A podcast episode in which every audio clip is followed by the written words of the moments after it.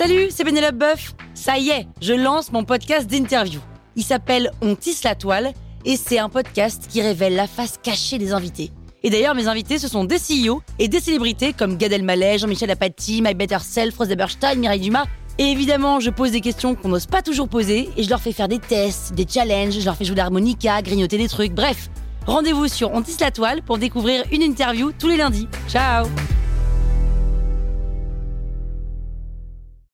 toile sur écoute. Fifth Avenue Houses from Berenice Abbott. Vous écoutez Krusty Art, le podcast qui parle d'art sans en faire des tartes.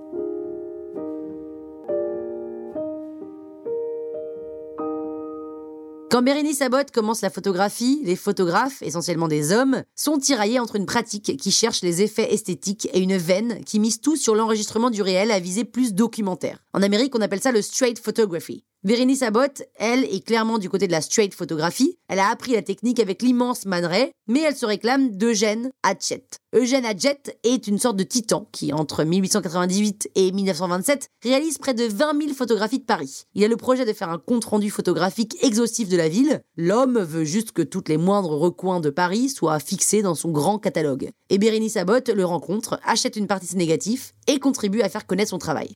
De son côté, elle s'inspire de cette quête pour mettre au point sa série la plus connue, Changing New York. Changing New York est un projet photographique titanesque qui occupe l'artiste pendant une dizaine d'années et qui consiste, tout comme Adjet l'avait fait avec Paris, à fixer les contours de la ville de New York. Le rythme de la métropole, dit-elle, à propos de ce travail, n'est celui ni de l'éternité, ni du temps qui passe, mais de l'instant qui disparaît. C'est ce qui confère à son enregistrement une valeur documentaire autant qu'artistique. Et pour fixer l'instant qui disparaît, Bérénice Abbott ne photographie pas à l'aveuglette façon street photographie sauvage, non. Chaque cliché est préparé en amont avec force repérage. Avant de photographier un endroit, elle en étudie l'histoire afin de déterminer le meilleur cadrage, puis elle détermine une heure en fonction de la meilleure lumière possible.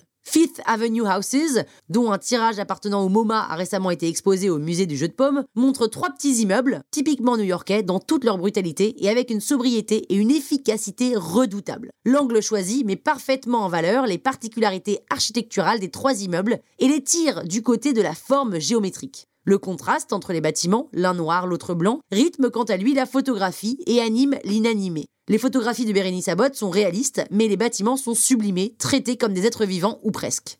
Les quelques 300 photographies qui composent la série Changing New York sont remarquables individuellement, mais c'est dans leur ensemble qu'ils font œuvre. Bérénice Abbott est une des premières photographes à penser en termes de projet. Chaque photo s'inscrit dans un ensemble plus vaste qui détermine les conditions de la prise de vue. Elle prend ici le contre-pied de courant photographique dont elle est la contemporaine. Bérénice Abbott invente son propre chemin esthétique, une forme de documentaire qui garde les traces des surréalistes et des constructivistes qu'elle a fréquentés à Paris. Et sa reconnaissance ne sera que tardive, en gros à la galérie quoi. Et comme en plus c'était une femme, oh là là là là là là. Hein La toile sur écoute.